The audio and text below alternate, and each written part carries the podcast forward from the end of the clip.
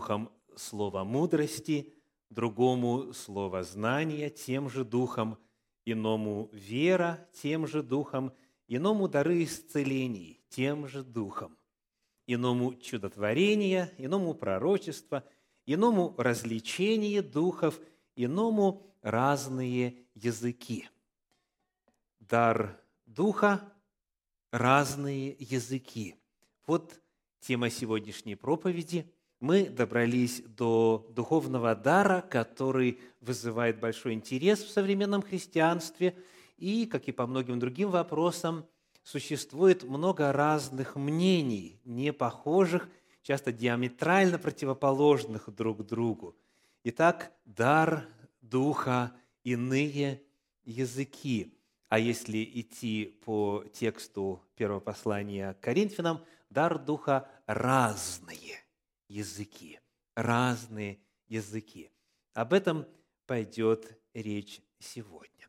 И мы сразу же задаем вопрос о том, как мысль об этом даре Святого Духа сформулирована непосредственно в подлиннике, в тех манускриптах, в тех рукописях греческого языка, которые дошли до нас. И вот в подлиннике мы находим следующую фразу. На древнегреческом это звучит так. Хетеро гене глоссон. Хетеро гене глоссон. Это то, что у нас переведено фразой «иному разные языки». И вот эта фраза сама уже содержит очень много информации о природе этого духовного дара. Посмотрим на грамматическую форму каждого из этих трех слов прочитанных. По первому слову «иному» а, в русском языке это слово какого числа? Единственного или множественного? Единственного. Точно так же и в оригинале. В греческом речь идет о каком-то человеке, об отдельно взятом человеке. Вот ему, ему одному используется слово «хетеро» в единственном числе.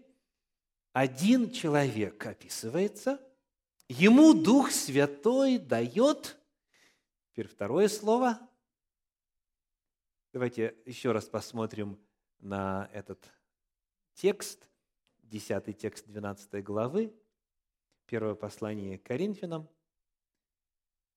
Иному разные. Слово разные единственного, 10 стих, или множественного числа. Множественного. Согласны? Так и в оригинале греческое «гене», то, что у нас переведено как «разные», оно тоже множественного числа. Итак, один человек получает разные множественное число. И последнее, третье слово в синодальном переводе «языки», в оригинале «глоссон», единственного или множественного числа? Множественного, в русском, в русском множественного или единственного? Языки, да? Языки. Точно так же, что касается формы в плане единственности и множественности и в подлиннике. То есть языки – множественное число. Итак, иному единственное число. Один человек, одна личность, разные множественное число, и языки тоже множественное число. Складывается постепенно значение этой фразы у вас в сознании. Библия не говорит об одном языке на всех, а об одном человеке об отдельно взятом любом человеке, которому Дух Святой может принять решение дать разные, множественное число, языки, множественное число. И вот теперь, отметив форму слов, грамматическую форму слов, посмотрим, как эти слова используются, как они переводятся. Вот не будем э, далеко убегать от нашего отрывка. 14 глава, неподалеку, 1 Коринфянам 14 глава, стихи 10 и 11. Вот в 10 стихе используется как раз второе слово, которое у нас использовано во множественном числе и переведено словом «разные». Так? Гены различные. Итак, читаем. 1 Коринфянам 14 глава стихи 10 и 11. Сколько, например, различных, вот это наше слово – слов в мире. И ни одного из них нет без значения. Это очень важное заявление. Какими бы ни были слова по своему роду, по своему происхождению, они все имеют смысл, все имеют значение – вот даже и имена всех присутствующих имеют значение. Если это слово, если это реальное слово, если это не нечто выдуманное, а именно реально существующее, то вот они разные, они все имеют значение. Вот, например, Василий. Имя что означает? Правильно. Да, Басилеус по-гречески это царь. Представляете? Мужчина и так в семье есть царь. Ну, жена царица, само собой. А тут, когда его постоянно называют царь, царюшка, царь, царь и так далее. Нет ни одного слова без значения. Это первое.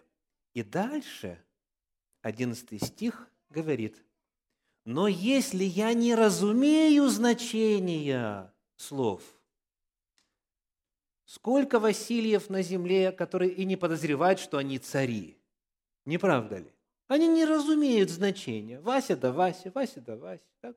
И не знают, что это царственное, важное, такое величественное слово. Если я не разумею, то значит я кто?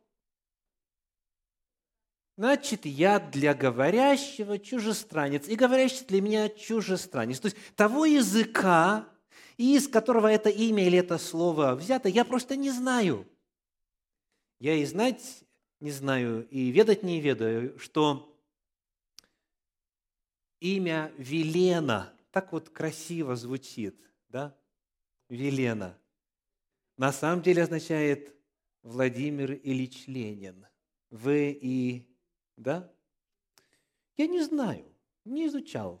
Это нормально. Но что важно отметить, что термин «разные» говорит о происхождении в оригинале Священного Писания. И применительно к языку, применительно к словам Библия делает важнейшее утверждение. Тот же апостол Павел, который описывает природу разных языков, говорит – есть много разных слов, то же самое слово в оригинале, и ни одного из них нет без значения. А если не понимаешь, то это из-за того, что ты этого языка не знаешь.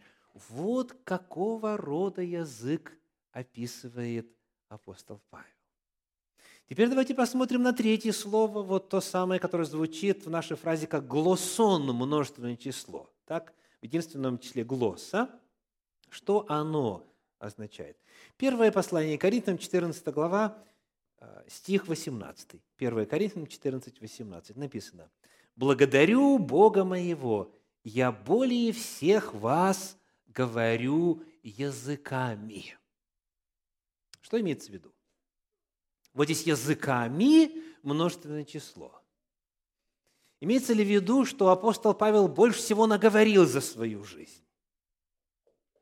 Тогда было бы написано, я более всех вас говорю языком.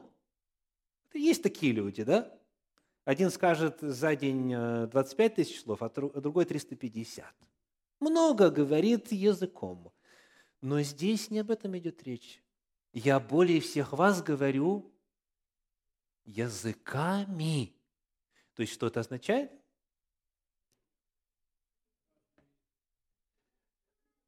Разными языками, в зависимости от обстоятельств, от места, от нужды.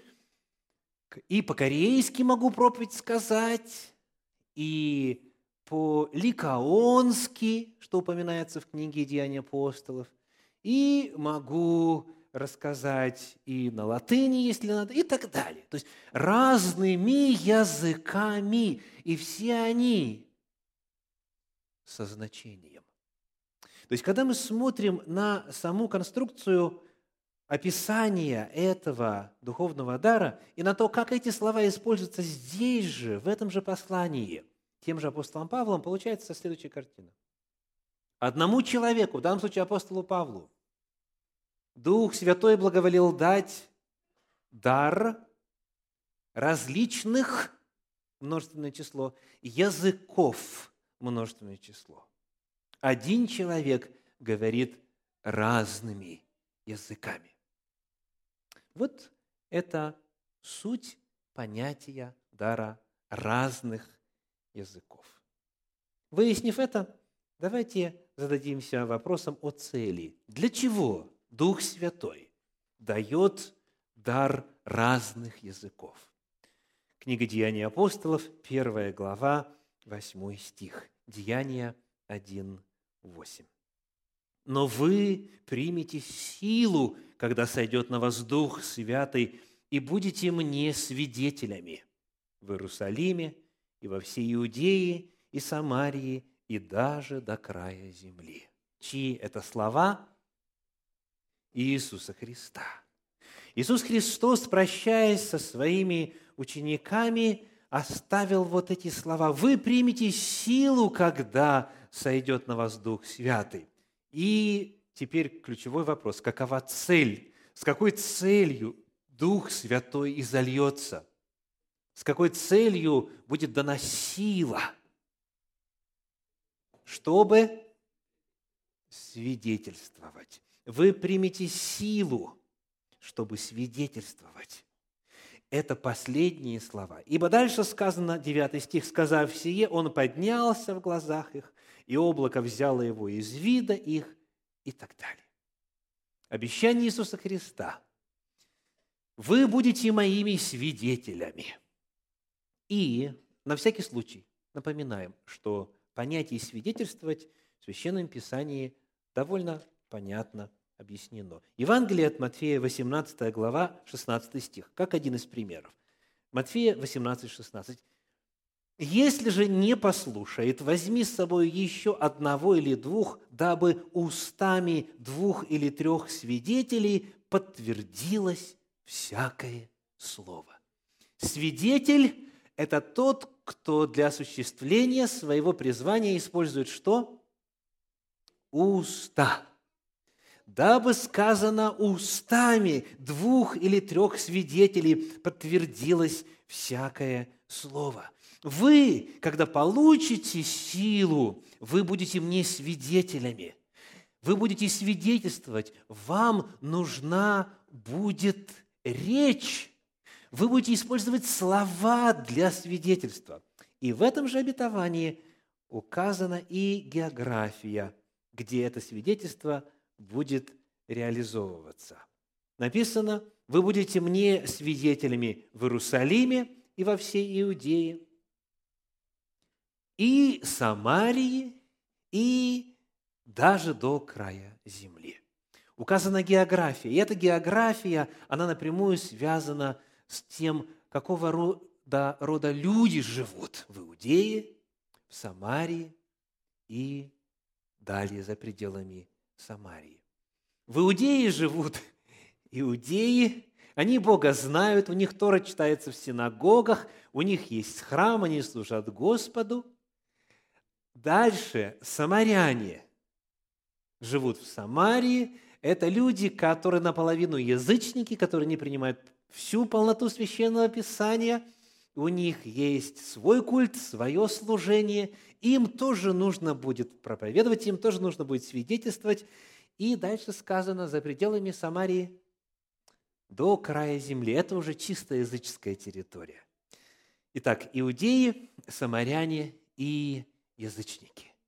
Вот для того, чтобы осуществить миссию быть свидетелями Иисуса Христа, Господь сказал, вы примете силу Святого Духа. Мы таким образом с вами ответили на вопрос о цели этого дара. И вот давайте теперь посмотрим, как это пророчество исполнилось.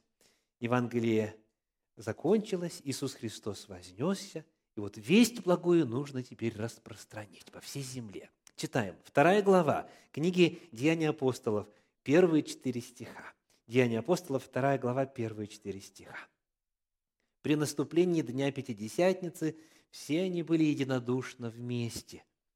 И внезапно сделался шум с неба, как бы от несущегося сильного ветра, и наполнил весь дом, где они находились, и явились им разделяющиеся языки, как бы огненные, и почили по одному на каждом из них.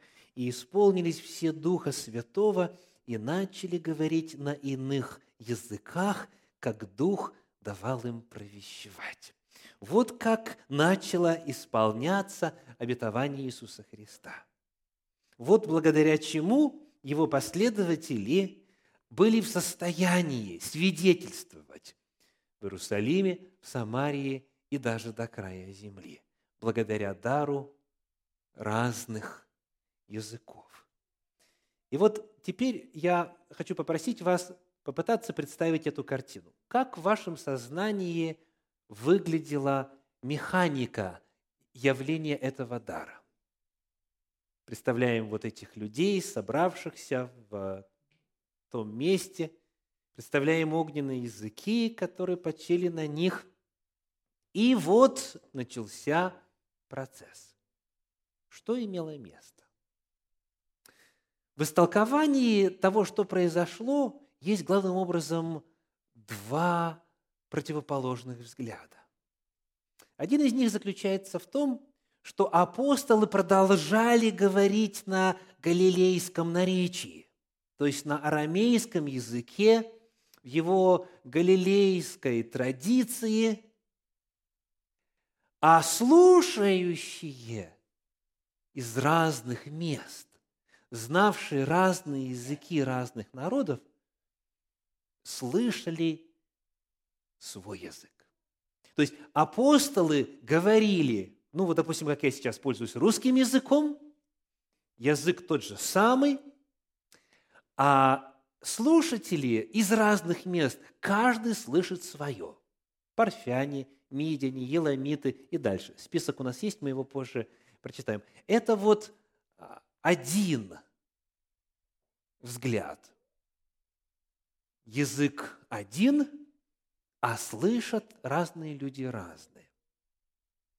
И второй взгляд – нет. Эти галилеяне, они все-таки говорили на разных языках. И потому люди, которые их слушали, будучи представителями разных территорий, были в состоянии их понять. Потому что те говорили на языках, то есть это дар разных языков, а не дар разумения или дар слышания. Так вот вопрос, где было чудо? На этапе людей, говоривших, или на этапе людей, слушавших? Как вам представляется? Что текст говорит? Читаем. Написано в 4 стихе, Деяния апостолов, 2 глава, 4 стих говорит, «И исполнились все Духа Святого, и начали говорить на иных языках. Итак, какая версия Библии соответствует? Они говорили на разных языках. Эти люди, получившие Духа Святого, получившие дар разных языков, они говорили. И поскольку они говорили на языках разных народов, в силу этого их могли понимать те, кто вырос в соответствующих местностях. Это чрезвычайно важно не упустить. Чудо было именно с последователями Иисуса Христа. а не с окружающими. Что касается окружающих, они слышали четкую, обычную человеческую речь, которую они знали, ибо выросли э, там-то или там-то. И вот дальше стихи с 5 по 11 продолжают историю. В Иерусалиме же находились иудеи, люди набожные, и из всякого народа под небесами. Когда сделался этот шум, собрался каждый и пришел в смятение, ибо каждый слышал их, говорящих его наречием. И все изумлялись и дивились, говоря между собою, «Сии говорящие, не все ли галилеяне? Как же мы слышим каждый собственное наречие, в котором родились?» И дальше идет список разных наречий, разных языков. Итак, что мы находим? Совершенно очевидно, что речь идет о земных о человеческих, об иностранных языках. Правда? Совершенно очевидно также, что эта речь была внятной, вразумительной и понятной. Откуда это следует? Потому что они слышали не только, что кто-то говорит по-французски, там, допустим, так, да, или по-китайски. Они не просто слышали китайскую или французскую или иную речь, они эту речь распознавали, они ее понимали, потому что сказано в стихе 11, аравитяне и так далее, слышимых нашими языками, говорящих о великих делах Божиих.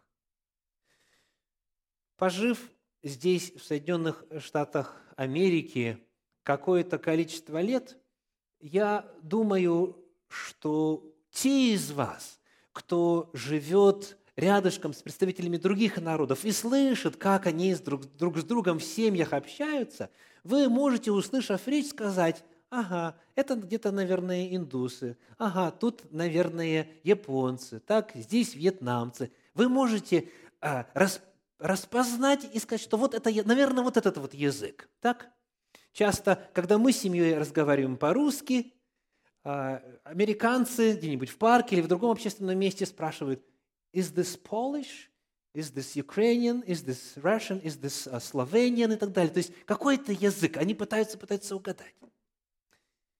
Но Библия говорит о том, что не только распознаваемо было, на каком языке шла речь, но и сама речь была распознаваема. То есть слышавшие говорят, что вот эти люди из Галилеи, они нашими языками говорят о великих делах Божьих. Они не просто обсуждают повышение зарплаты или обсуждают, а, кто будет следующим правителем. Они не просто говорят о своих детях и так далее, и так далее. А они говорят на вполне конкретную тему, и мы понимаем, о чем они говорят. То есть текст совершенно определенно, повторю, говорит о том, что Именно говорение было на разных языках.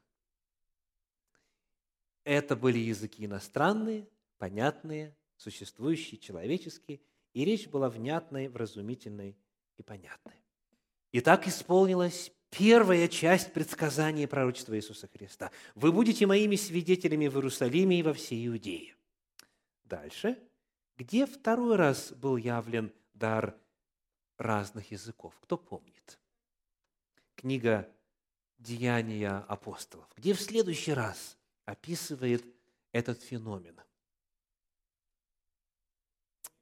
В доме Корнилия, спасибо. Это десятая глава книги «Деяния апостолов». Давайте прочитаем для начала стихи 44 по 47. Десятая глава, 44 по 47.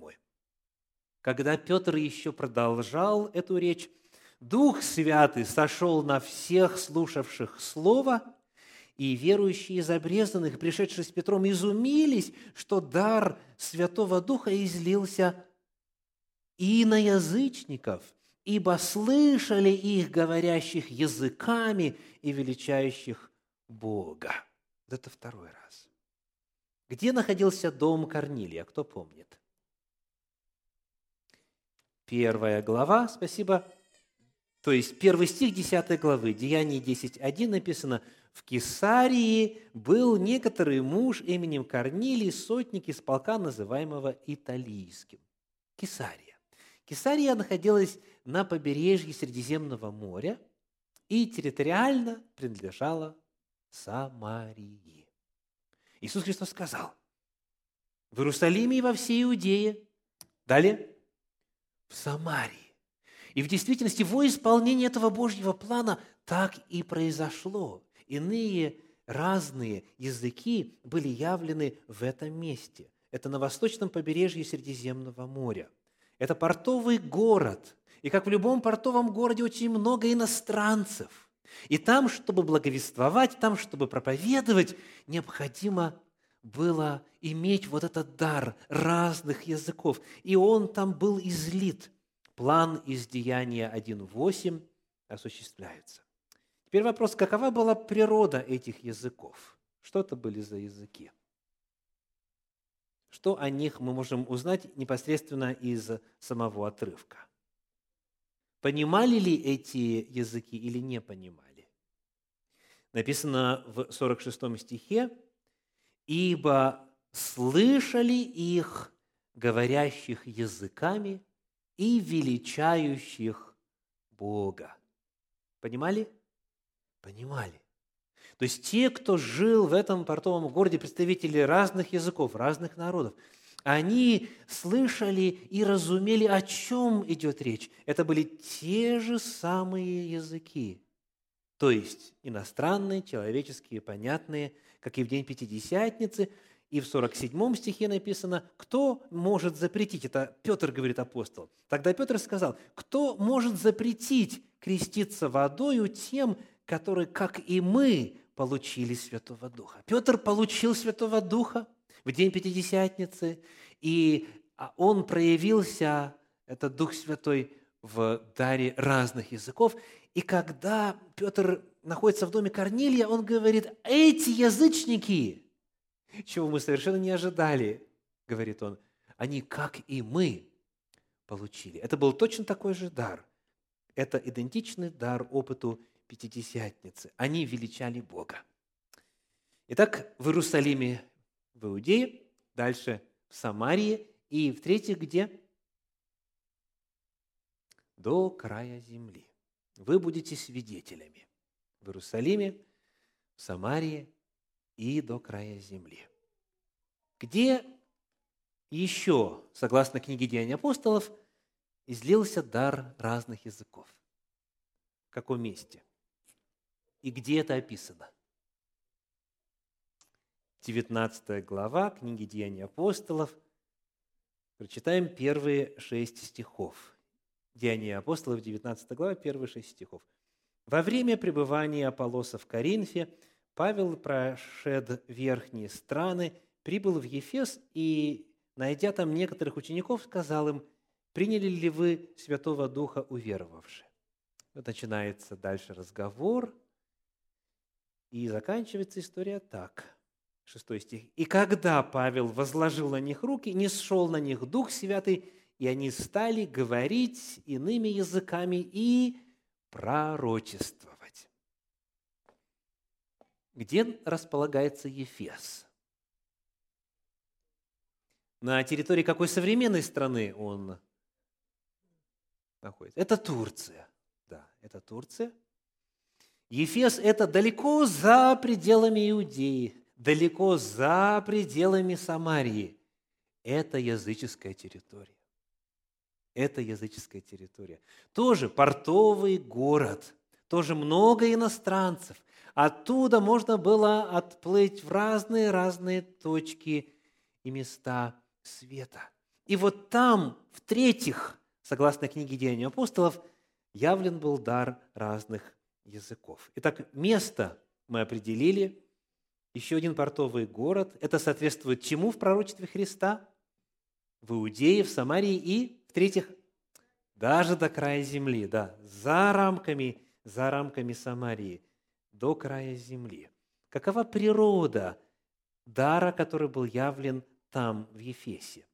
Написано в синодальном переводе, они стали говорить иными языками – Слово «иными» набрано курсивом, его нет в подлиннике.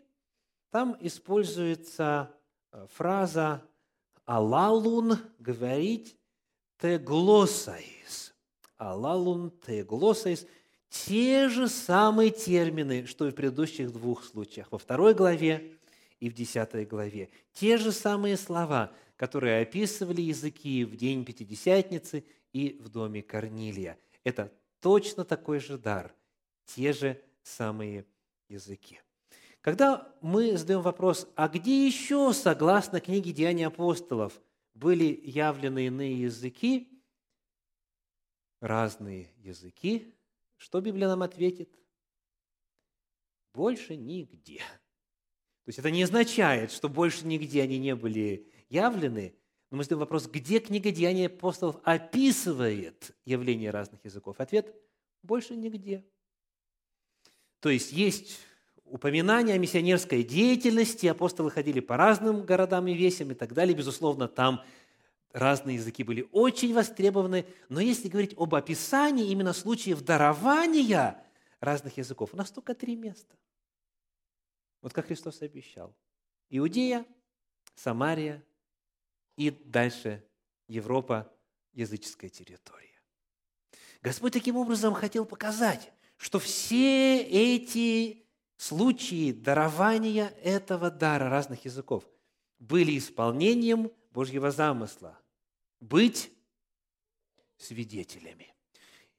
Этот дар Духа Святого дан Церкви для того, чтобы благовествовать в разных местах, на новых территориях, и чтобы, приходя туда, не нужно было разузнавать, а есть ли тут у вас институт иностранных языков чтобы не нужно было тратить время на переводчика. Переводчик, да ладно еще, если найдешь его, это только 10% дела. Ведь нужно терминологию знать.